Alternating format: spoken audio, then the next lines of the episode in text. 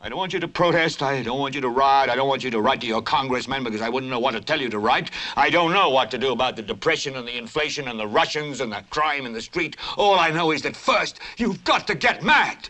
You've got to say, I'm a human being. God damn it. My life has value.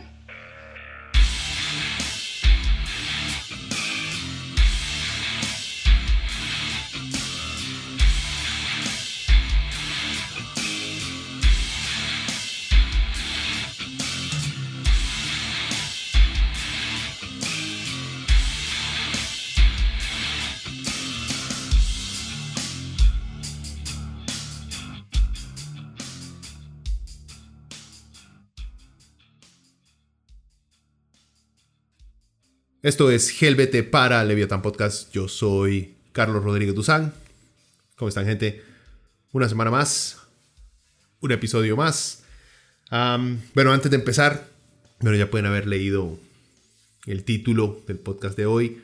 Vamos a hablar de la objeción de conciencia eh, metida dentro de la ley de empleo público que tanta roncha ha sacado y tanto pleito ha causado y honestamente muy poca gente entiende. Yo no entiendo muy bien. Vamos a hablar de eso, pero antes de entrar, eh, bueno, recordarles que eh, Leviathan Podcast está en Facebook, síganos ahí en la página y en mi Instagram. Ahí también estoy eh, avisándoles cada vez que hay un nuevo podcast. Cualquier cosa, si tienen algún tipo de recomendación sobre algún tema que les gustaría escuchar, um, más, mándenme un mensaje. O métanse a la página leviatanpodcast.com, ahí están todos los podcasts, desde ahí los pueden descargar con tranquilidad. También pueden dejar comentarios y si quieren mandarme un correo, lo pueden hacer a leviatanpodcast.gmail.com. Lo mismo, comentarios, saludos, lo que sea, lo mandan por ahí. Con mucho gusto yo los leo.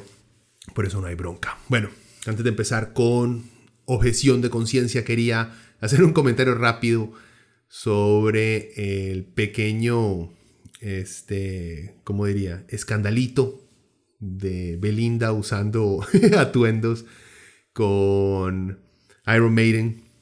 Creo que fue un enagua y, un, y unas botas. Que por aquí tengo la foto. Puesto, sí. Un enagua con Fear of the Dark creo que es. Eh, y unas, creo que son botas o unas medias largas. Ah, bueno, todo de Iron Maiden.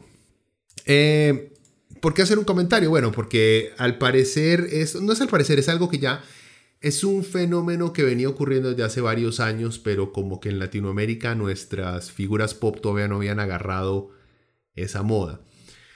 Por un lado, eh, cierta, cierta parte de la comunidad por así decirlo, metalera en línea, eh, se indignó por ver una estrella pop utilizando, por así decirlo, los colores de una banda legendaria del metal mundial. Y para los que tienen compas metaleros saben lo insoportables que podemos ser a veces cuando se meten con nuestras bandas. Y eso pasó con, con Belinda. Entonces le llovieron comentarios y críticas. Muchos comentarios eh, hay dos tipos de comentarios, diría yo. Están los comentarios de el, cholo purista, que no quiere que nadie que no escuche metal 100% eh, esté usando eh, nuestros símbolos en público porque sentimos que están este, desacrando eh, algo muy sagrado para nosotros. Y existe también mucho machista que no puede, que no logra comprender que el metal también le gusta a las mujeres. ¿Por qué digo? Bueno, la, primera parte creo yo que es parte de ser metalero, el ser un cholo elitista que cuestiona absolutamente a todo mundo con respecto a si de verdad son metaleros o no. en parte no es tanto culpa nuestra como de generaciones anteriores. el metal nació como un círculo muy cerrado de, músicos y de fans que fuimos discriminados muy fuertemente en sus inicios y despreciados por la crítica internacional musical. Entonces, eh, poco a poco fuimos haciendo un grupo aparte, como un grupo de ayuda, eh, para poder sacar adelante a nuestras bandas. Entonces, cuando en el presente llega, llega gente que simplemente se quiere montar en el bus del metal porque puede ser algo este, lucrativo o cool, entonces nos indigna. Eh, es lo mismo como pasa mucho, por ejemplo, aquí vemos fenómenos de que cuando Keylor Navas estaba en el Real Madrid, todos los ticos eran del Real Madrid, veíamos chemas del Real Madrid por todo lado, eh, cantaban a la Madrid y todo. Y después cuando el MAE se pasó al Paris Saint Germain, entonces ahora todos los ticos son franceses y andan con chemas del Paris Saint Germain y se venden por todo lado. Obviamente es porque Keylor Navas, nos caiga bien o nos caiga mal, eh, ha sido el futbolista más grande que ha tenido este país, por lo menos a los niveles internacionales de reconocimiento a los cuales ha llegado. Entonces es como fácil montarse en un ganador. Y algo así, digamos, ese mismo espíritu también se experimenta con muchas estrellas pop que tratan de verse cool, eh, luciendo este, atuendos o parnafernalia de bandas que a través de los años han trabajado duro para llegar a obtener este, una posición de culto. Entonces, por ese lado, digamos, el elitismo viene con nosotros, pero es parte de todo un proceso, por así decirlo, social, en el cual no nos quedó de otra más que convertirnos en elitistas porque nadie nos quería, los más todos tristes.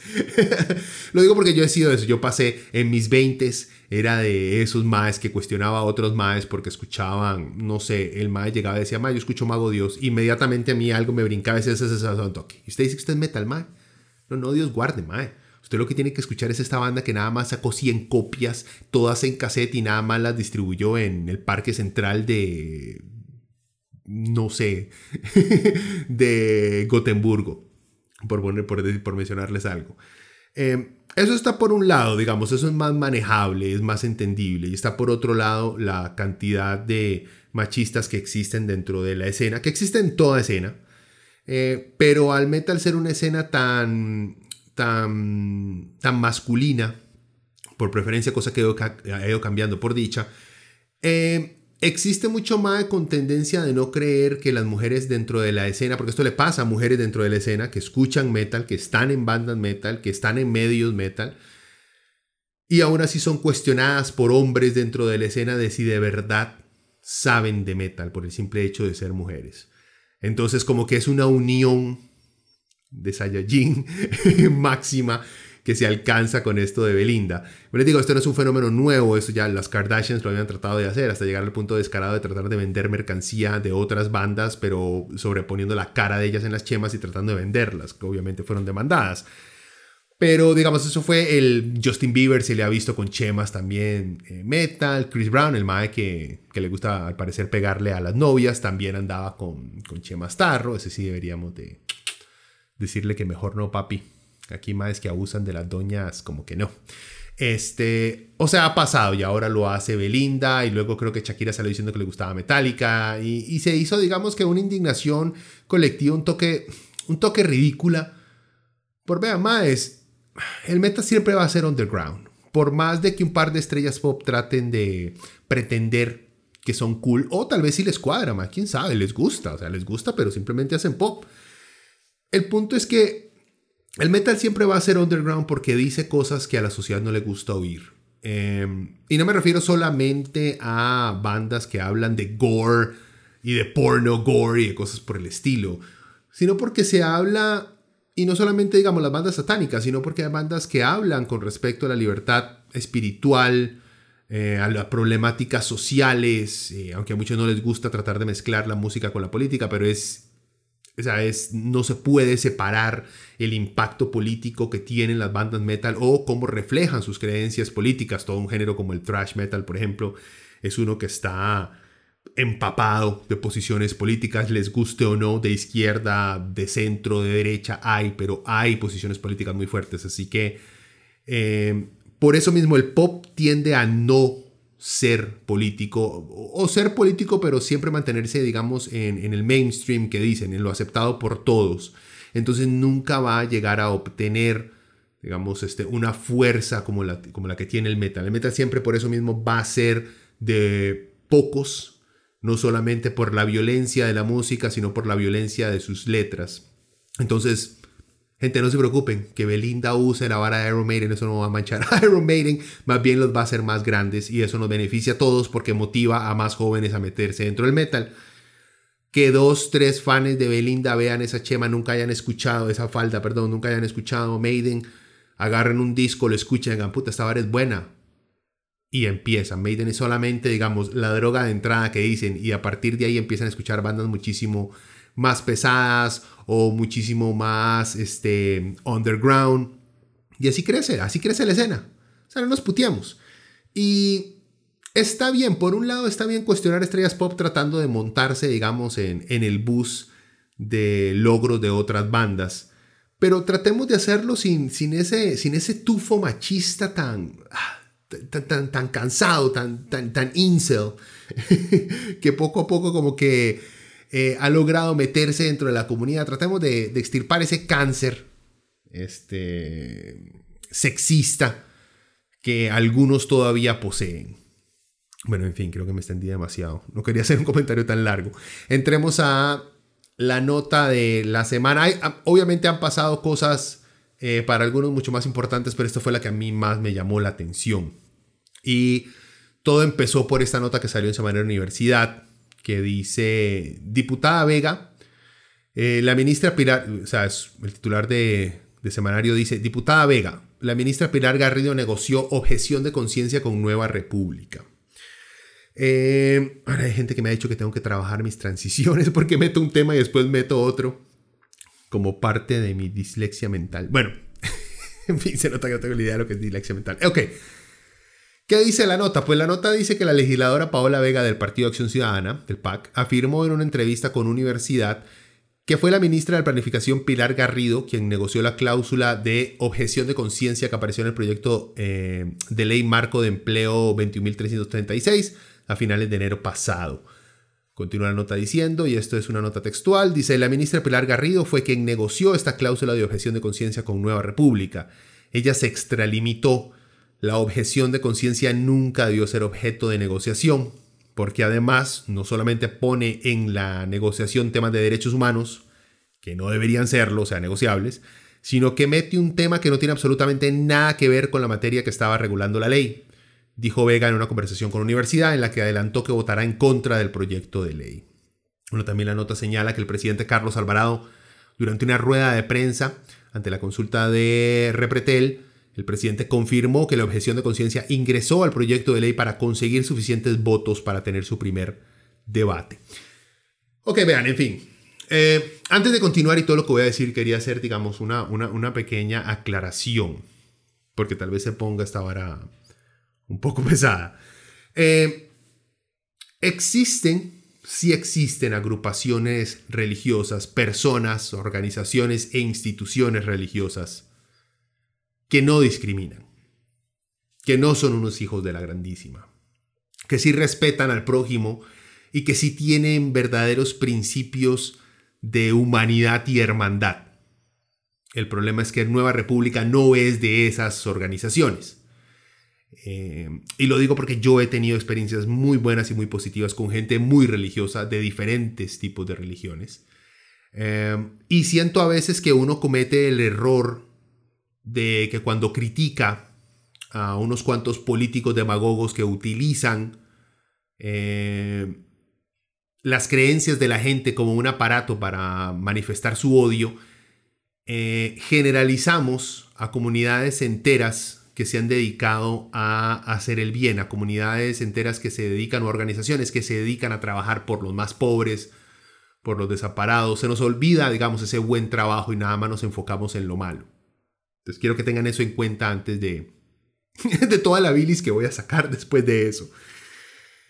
Pero bueno, que el desmadre es, primero que todo, ¿qué, qué, carajos es la objeción de conciencia? Y bueno, lo explican en varios artículos, pero creo que la, la, explicación de Wikipedia es bastante, bastante clara y directa. Dice que la objeción de conciencia es la negativa a acatar órdenes o leyes o a realizar actos o servicios invocando motivos éticos o religiosos desde, la, desde una ética racional que considera que el individuo debe responder en primer lugar al tribunal de la propia conciencia, la objeción de conciencia se define como un derecho subjetivo a resistir los mandatos de la autoridad cuando contradicen los propios principios morales. O sea, para ponerlo en palabras simples, la objeción de conciencia es cuando yo me niego a hacer algo legal, eh, en este caso, por ejemplo, eh, cuando yo me niego a hacer algo legal porque va en contra de las cosas en las que yo creo. ¿Ya? Eso eh, es la idea.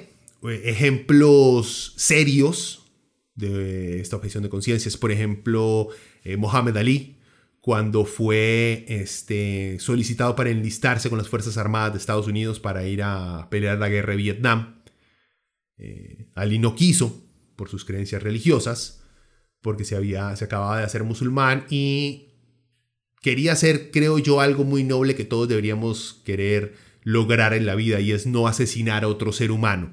Y ahí nace, los que puedan haber visto, les voy a dejar el link de la entrevista, del discurso, perdón, de Ali, donde el Mae prácticamente lo aclara muy fácilmente. ¿Por qué eh, yo voy a ir, voy a viajar tan lejos para matar gente de color cuando esa gente a mí nunca me ha llamado, este, eh, usa la palabra nigger, este, que es un, claro insulto, eh, cuando toda esta gente asiática nunca me ha discriminado, me ha tratado de quitar a mí mis derechos, Em, entonces Ali dice, y si tengo que morir luchando contra alguien que es mi enemigo, voy a hacerlo contra los blancos de este país, refiriéndose a Estados Unidos, que son los que me han, a mí y a mi gente, me han tratado de humillar y de quitarme todos los derechos.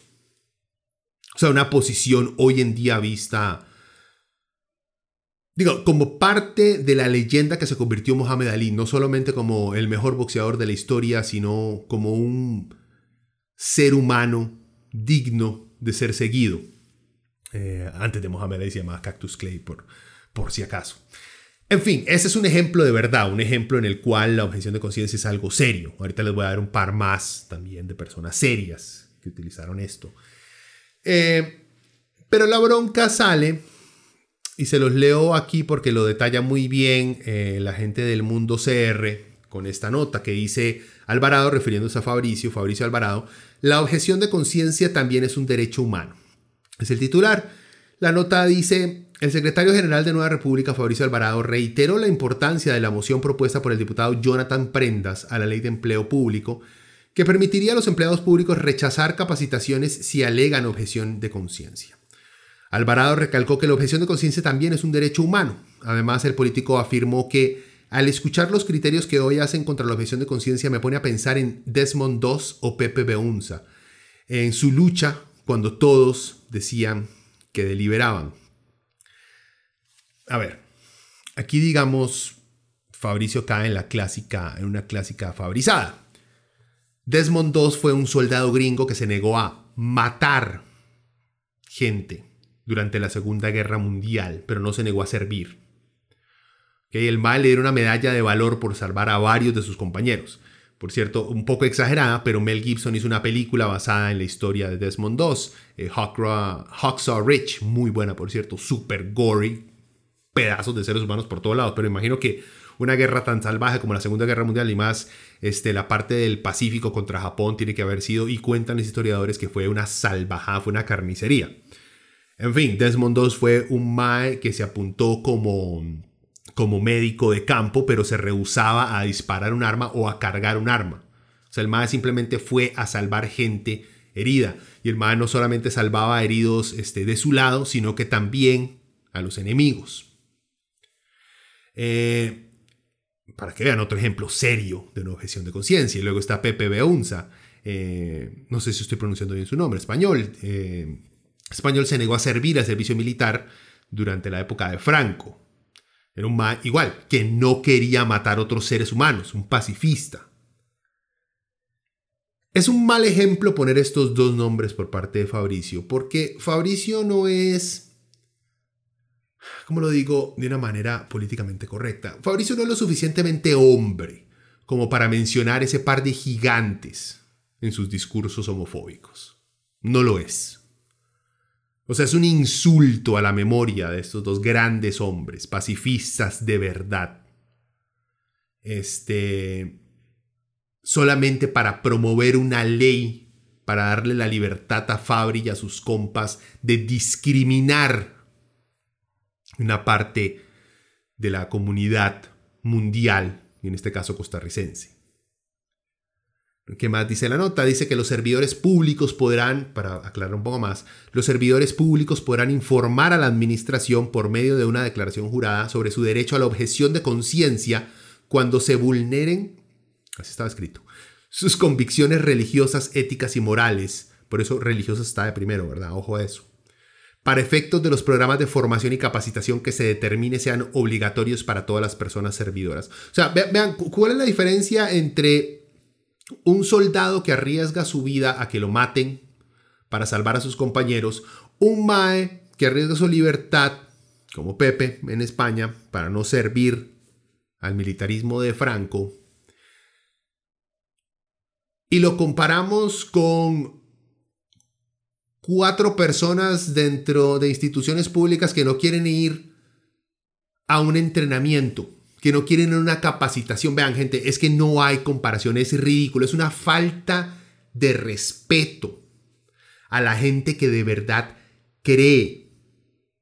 A, mí lo que me indigna más de toda esta situación, digamos, es, es la mención de hombres, eh, por lo menos dos era un hombre de fe, era un, no estoy seguro exactamente la, religión que era eh, dos, pero era un hombre muy religioso, perteneciente a una iglesia en Estados Unidos, y en nombre de Dios no quería matar a nadie. El mar arriesgó su vida por sus creencias y no solamente arriesgó su vida, sino que fue a salvarle la vida a todo ser humano que pudo encontrar. Comparando eso con cuatro pendejos que no quieren ir a una capacitación que les va a decir, vean, a la gente que le gusta, las personas del mismo sexo, no las traten mal. Hay una diferencia gigantesca que debería darle vergüenza a Fabri y a cualquier persona que esté de su lado en este aspecto de mencionar esos dos gigantes en un ejemplo tan pero tan ridículo. Pero bueno, Fabri y, Johnny Prendas no son los únicos que apoyaron esto, ¿verdad? ¿Quiénes más apoyaron esta idea? Bueno, la primera nota que leí fue de Paola Vega, que estaba indignada porque parte de su partido, del PAC. a mí me encanta Paola Vega, lástima que está en el PAC, ella no debería estar en el PAC. El partido le ha quedado muy pequeño. Eh, pero siento yo que Paola Vega se está dando cuenta del partido neoliberal progreoportunista en el que está. Si el mismo Charlie ya dijo, sí, lo pusimos ahí para negociarlo. O sea, vamos a negociar los derechos humanos de la gente. Ahorita le entramos en detalle para aclarar un poquito más por qué esto es digamos, una clara, un claro atentado en contra de los derechos humanos de una, de una parte de nuestros, de nuestros compatriotas. Bueno, ¿quiénes apoyan esta idea de poderle dar el poder a trabajadores del sector público, de no quererse capacitar, de no querer aprender, de no querer dar un servicio a gente que simplemente a ellos no les gusta o les cae gordos? Tenemos por Liberación Nacional, obviamente, que aquí está Liberación Nacional. Tenemos a Luis Fernando Chacón, que está a favor de, que esta objeción esté ahí metida. Él es el jefe de fracción de Liberación. El MAE antes también había querido retrasar el proyecto de ley de matrimonio igualitario. O sea, viene con cola. El MAE se nota que no le gusta mucho la idea de ver a dos personas del mismo sexo ser felices y tener una familia. Como que le, le da guácala. Él no puede vivir con eso. Está Jorge Fonseca, también de Liberaciones, de los más que dice que respeta los derechos humanos, pero que no sabe, eh, eh, que no saben si apoyar el matrimonio entre dos personas o no. Está como indeciso, como que yo no sé si es que el más es un politiquero de estos que nada más está viendo a ver cómo reacciona la gente o si es que tiene algún tipo de, de, punto ético, moral al cual se está aferrando. Ni idea. Pero todo apunta que el MAE es uno de estos oportunistas políticos que está ahí montado. Después está, y esto no debería sorprender a nadie, David Gurzón. Este es el MAE que agarró a golpes a, un asesor de otro diputado de su mismo partido, por cierto, de por ser gay. Lo agarró golpes porque el asesor había, se había indignado en un chat y había dicho una mala palabra, había generalizado y ya, ah, estos putas, algo así. Porque varias gente de liberación se estaba oponiendo a lo del matrimonio igualitario. Entonces, David Gurzón, como el cavernícola energúmeno que es, fue y di, este asesor eh, es un mae abiertamente, abiertamente gay, lo agarró a pichazos. Porque es que le faltó el respeto y a la memoria de su madre. Digamos que sea cierto, digamos que no lo agarró a golpes por pura, pura y plana homofobia. Digamos que no fue así. Entonces el mae, eh, o sea, David es un bebito pendejo que si medio le mencionan a la mamá, el mae se agarra a golpes con la gente. Don David, usted es un roco. Usted no le da vergüenza hacer esas idioteces. Este es de los maes que califica todavía su hombría, pero con, cuántos maes se ha agarrado a golpes. Y esta es la gente que ponemos en la asamblea, gente. Bueno, en liberación. Sigamos, de, la unidad, que nunca se quedan atrás, pero que siempre llegan tarde. Está Araceli Salas, que es una de las diputadas que apoyaron el plan eh, de meter un proyecto de ley eh, sobre uniones civiles. Eh, hace tiempillo ahí. Esa, la idea de meter ese, ese plan de uniones, uniones civiles era para no dejar que las parejas, parejas del mismo sexo puedan llamar matrimonio a sus uniones sentimentales. O sea, quería simplemente seguir discriminando, pero con algo este, desde un punto de vista diferente. Alguien que apoyó esta, esta idea fue también Rodolfo Peña. y que está apoyando en este momento también la inclusión de esa objeción de conciencia. Eh, y el presidente de la comisión y miembro de la fracción del gobierno, Víctor Morales, del PAC, sorpresa, ¿verdad? Vean al PAC jugando con, con los derechos humanos como si fueran cartas de negociación. Qué valientes que son. Y bueno, y los, digamos que el cabecilla de este grupo de intrépidos y valientes, Jonathan Prendas, que es Jonathan Prendas. O sea, yo creo que el MAE está bien que esté en la asamblea porque hay cierta parte de nuestra población con, con problemas este, intelectuales que necesita algo de representación, entonces está bien que, que Prendas esté ahí. Eh, aunque hay gente con problemas de, de aprendizaje que debe estar indignada por Prendas, porque ellos por lo menos lo intentan. Prendas es joven. Y obviamente Dragus, el cazacomunistas Dolanescu, que el MAE ve a Chávez en todas partes. Eh, el MAE también apoya esta, esta idea de, la objeción allá adentro. Eh, en ese, digamos, en, ese momento, cuando toda esta gente, por, lo menos para, para recordar lo del PUS de Rodolfo Peña y, y Araceli Salas, que estaban apoyando esta otra que, para que no se le llamara matrimonio igualitario, este, en ese momento la sala constitucional eh, y la Corte Interamericana de Derechos Humanos había dicho que no cumplía ni siquiera con los requisitos básicos para poder este, velar por las protecciones suficientes o el respeto de los derechos de la, de la comunidad LGBTI, ese proyecto que había presentado el PUSC. Lo que querían prácticamente en esa, en esa opción era crear un igual pero diferentes. O sea, es algo que practicaron mucho los gringos eh, en el sur cuando ponían baños para la gente de color si ustedes han visto películas o documentales, veían que está bien, este, la gente de raza negra en ciertos estados o ciudades eh, tenía derecho a usar el baño, porque son seres humanos, ¿verdad? Pero no podían usar el mismo baño de los blancos, entonces le daban su baño para negros. Entonces había una clara discriminación y diferencia porque había baños para blancos y baños para negros. Entonces algo así es lo que quería la gente del PUSC lograr, lograr, lograr con la idea de meter una, una digamos que, un portillo o una legislación para crear unas uniones civiles entre parejas del mismo sexo. Segregar a la población prácticamente. Ok, vean, ¿por qué todo esto que les estoy diciendo está mal? Porque es preocupante. En primer lugar, digamos que lo más básico, estamos hablando que tenemos políticos en este país que están que, se está, que están presentando una forma para que trabajadores estatales se opongan a aprender más sobre un tema.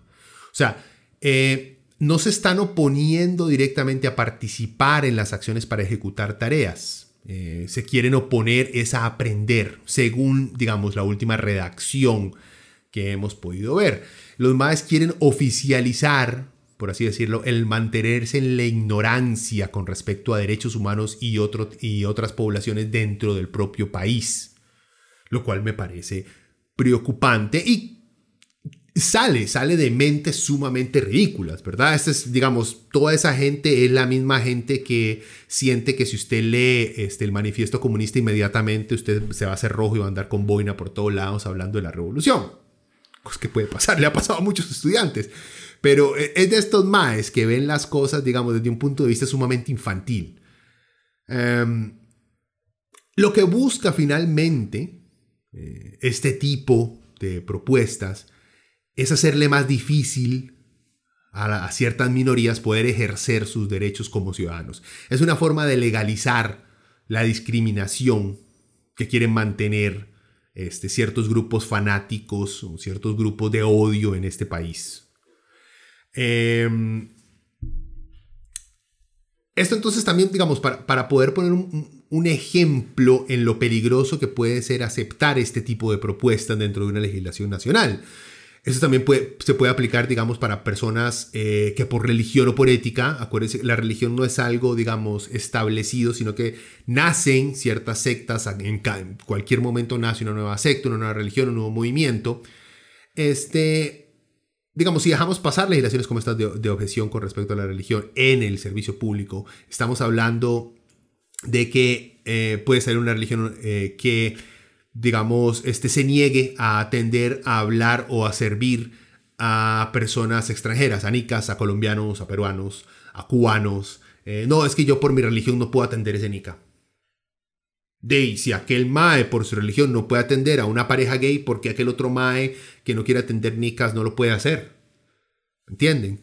O un racista que diga, ma, yo por mis, o sea, mis principios éticos y morales de mi religión racista, yo no puedo este, pasar aquel documento a aquellos madres porque son negros. O yo no puedo darle permiso para poner este, un hotel a aquellos madres. ¿Por qué? Porque son chinos y, mi religión me dice que yo no puedo este, ayudar a gente de Asia. O sea, ¿me entienden? Es, es, es preocupante que haya gente, que haya políticos en este país que quieren legislar formas de separarnos aún más. Simplemente porque tienen ciertos problemas o inseguridades ellos mismos en sus vidas. Eh, o se los pongo así, este tipo de cosas también le puede servir a muchos ateos a no atender cristianos, porque va en contra de su moralidad el atender a gente que cree en cosas que no pueden ver se puede prestar para muchas cosas. Es algo peligroso, no solamente para la comunidad LGTBI, es, un, es algo peligroso para todos. No se le puede permitir a la gente actuar escondidos detrás de una religión para poder discriminar y rechazar a cualquier otro tipo de, de, minoría o de grupo establecido dentro de un país. Pero bueno, ¿por, ¿por, qué lo quieren hacer? Yo creo que esto es lo más importante. Lo, digamos, lo malo yo creo que está muy claro. El discriminar a alguien por algo que a usted no le gusta este, está mal. Y nada más quiero aclarar una cosa antes de seguir por qué creo yo que no lo quieren hacer y creo que es bastante claro. Usted tiene la libertad de que no le guste algo. Usted tiene esa libertad y nadie... Yo creo que aquí cae, digamos, eh, la diferencia entre derechos y libertades en un país y la preocupación de lo de la cultura esta de la cancelación. Eh, usted tiene la libertad de que a usted no le guste ver a dos hombres besarse o a dos mujeres besarse. Es su libertad, como es su libertad decir, más es que a mí no me gustan las mujeres colochas. Es su libertad. Yo no puedo llegar a usted a obligarlo a que usted le guste algo que a usted no le guste. Está bien, usted tiene la libertad de que a usted no le gusten las mujeres colochas o no le gusten los más chiquitillos está bien, pero yo no puedo pasar una legislación para obligarlo a usted a que tenga de novio una madre colocha o que ande de novio con un madre chiquitillo. No. Pero hay una diferencia muy grande en respetarle a usted que no le gusten ciertas cosas y decir, bueno, papito, como a usted no le gustan las madres colochas, vamos a hacer ilegal que las mujeres tengan el pelo colocho. Hay una diferencia gigantesca entre ambas cosas. Y como que mucha gente no entiende eso. Hay mucha gente religiosa que no comprende eso que cree, este es mi, que tienen una mentalidad muy extremista y supremacista. Supremacista me refiero porque mi religión católica me dice que los homosexuales este, son malos y son pecados. Por ende, yo quiero que mi país pase una ley que me otorgue a mí y al Estado el poder de meterlos a la cárcel, de obligarlos a no ser gays, de no verlos en público, de no escucharlos en público. O sea, prácticamente, diga, por eso les estoy diciendo, de, supremacía y de un fascismo, digamos, muy digno de dictaduras, este, de, dictaduras este, fascistas y nazistas, valga la redundancia. Y es peligroso. si ustedes no pueden ver lo peligroso que es eso, pero al mismo tiempo por eso lo estoy diciendo. Que las personas del mismo sexo se puedan casar y les demos la dignidad que merecen porque son seres humanos, eso no quiere decir que a usted, doña señora, que le da fobia ver a dos más de la mano, la vamos a obligar a que le guste eso. No, está bien que a usted no le guste, perfecto, allá usted. Vaya con las cosas que a usted le guste. Hay muchas parejas del mismo sexo que hay un montón de cosas que no les guste, pero ellos no están buscando la forma de ilegalizar cosas que a ellos no les gusten. Y entonces cuando me salen, es que la inmoralidad y la decencia y el pudor y las... Vea, lo siento mucho, pero cuando estamos hablando de adultos y que no están lastimando a nadie y es con consentimiento, usted no tiene el derecho de decirles cómo vivir su vida, sin importar para usted lo que sea, decente o no. En fin, ¿por qué quieren hacer esto? Yo creo que es súper cantado, ¿verdad? El problema es que esta gente de Nueva República, eh, Fabricio Alvarado, son una bola de cobardes, porque lo que más son son unos son unos grandísimos cobardes, no son capaces de decir, vean, estamos pasando esto porque odiamos a los playos y queremos ver la manera de joderlos. No, son unos maricas que lo que hacen es que empiezan a buscar tecnicismos para ocultar su homofobia, para ocultar su xenofobia, para ocultar su racismo. Entonces empiezan a buscar pendejadas porque saben que socialmente no es aceptado el estar promoviendo ideologías de odio. Entonces no lo hacen directamente. Pero como les digo, es súper cantado porque esta iniciativa, digamos que surgió hace tiempo con el partido este, Nueva República, eh, en el momento en que se legalizó formalmente el matrimonio igualitario en Costa Rica.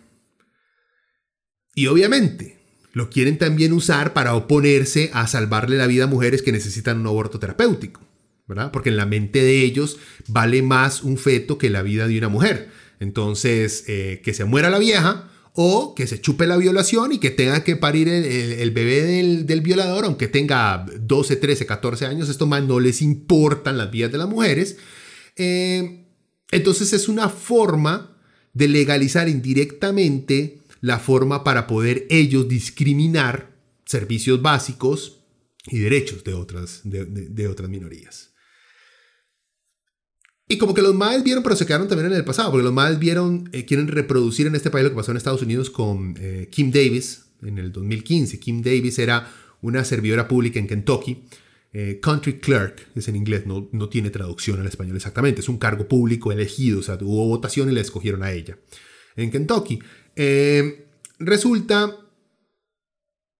que Kim Davis era la encargada como de dar licencias de matrimonio y en Estados Unidos se aprobó el matrimonio igualitario. Entonces en Kentucky, donde ella era, ella tenía que certificar cuando iban dos parejas a decir nos queremos casar, necesitamos el permiso para casarnos, toda la vara civil que uno tiene que hacer aquí.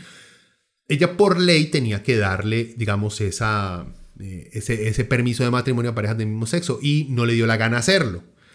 Eh, fue, a la, fue a la corte, la corte le dijo, vea señora, eh, haga su trabajo su trabajo es garantizar que la ley establecida este, se lleve a cabo. Se tiene que pasar esas licencias.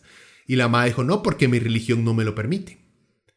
Entonces el juez le dijo, vea, eh, ok, eh, vuelva a su trabajo, ya se lo advertimos, usted no tiene que dárselo usted personalmente, ni los formularios tienen que ir a nombre suyo, puede poner a alguien más a hacerlo y usted desligarse en ese momento del proceso para que no choque, digamos, contra sus creencias.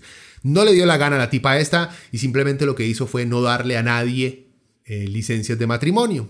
Estamos hablando de una mujer que se ha casado unas cuatro o cinco veces, creo. Em, entonces, obviamente, las cortes gringas dijeron, di señora, nos toca meterla a la cárcel, ¿verdad? Porque le dimos una orden precisa y usted no la, no la llevó a cabo. Estuvo en la cárcel cinco días, la sacaron de ahí, fue un escándalo, fueron ahí a, tirarse, a, rezarle en el momento en que la tipa esta salió. Eh, y entonces le tocó ahora sí este, empezar a darle los, eh, las licencias de matrimonio a parejas del mismo sexo tuvo que ser obligada por el Estado. Poco después perdió, en el 2019 perdió las, la reelección, ya, no, ya dejó de ser country clerk en, en Kentucky y digamos que se arregló el problema. Pero ellas, digamos, ese es el ejemplo perfecto que gente como Fabri está viendo que creen que pueden reproducir aquí. eh, ya perdieron, fracasaron terriblemente con sus intentos por eh, marginalizar a la población LGBTI con respecto a los matrimonios. Entonces, como ya no pudieron convertir en ley el ser ilegal que se casen dos personas del mismo sexo, entonces lo que están haciendo es buscar una forma de cómo entorpecer todo el proceso porque la cantidad, digamos, de fanáticos religiosos que están dentro de organizaciones estatales es bastante grande, o no tiene que ser bastante grande, sino que simplemente puede ser gente con el suficiente, con el suficiente poder puesto en ciertos puntos de poder específicos que pueden entorpecer absolutamente todo el proceso, ¿verdad? Entonces, digamos, ese es el ejemplo que los maes quieren, le quieren caer. Eh, quería mencionar antes de ir terminando, porque ya hoy el programa va a ser un poco corto. Hay, vi un argumento porque estuve leyendo varios artículos con respecto al tema. Hay un argumento que no me gustó mucho por parte de un cierto movimiento LGBTI, que estaban tratando de vender la idea de que el matrimonio este, igualitario iba a traer un beneficio monetario muy grande al país, que iba a ser un negocio lo de las bodas del mismo sexo. Y me pareció muy, muy superficial y también muy sucio el tratar de el tratar de ponerle de, ponerle de ponerle dólares a un derecho humano. O sea, esto no tendríamos por qué estarlo discutiendo y en ningún momento utilizar el, ah, pero ustedes van a hacer plata si nos dan nuestros derechos. No, man, no, no, está mal. Porque la mentalidad de tratar de venderle al pueblo las cosas solamente por números y no por decencia y por respeto a los derechos humanos está mal. Convierten las cosas en simples productos o, o simples fines para lograr lucrar. Y me parece muy chancho el caer, digamos, en ese juego. Y es precisamente, creo yo, esa mentalidad en, ciertas, en, ciertos dirigentes del PAC, el cual los ha llevado coquetearle a, la derecha y a los fanáticos, ¿verdad? Bueno, queremos pasar lo de la ley de, empleo público porque nos queremos coger a todos los empleados públicos de este país y la mayoría de la gente está de acuerdo con darles duro a los más de, del sector público. Y eso es más importante para nosotros que los derechos humanos. O sea, porque, digamos, lo del matrimonio igualitario, eso no fue el PAC. El PAC se lavó las manos. El PAC se lavó las manos y le tiró la, pelota a la Corte Interamericana de Derechos Humanos, que fueron los que dijeron, mae, di sí, esto es un derecho humano. El PAC di, dijo la Corte. Ellos no lucharon por eso. O sea, Charlie no levantó un fucking dedo por eso. Entonces creo yo que es preocupante el ver cómo hay sectores de la comunidad LGBTI que cae en el juego neoliberal de tratar de vender la idea de que los derechos humanos traen un beneficio monetario al país. Eh, y está mal porque la esclavitud en algún momento trajo beneficios económicos muy grandes y así se vendió en Estados Unidos durante muchos años. Así se vendió en Haití también durante muchos años antes de la revolución.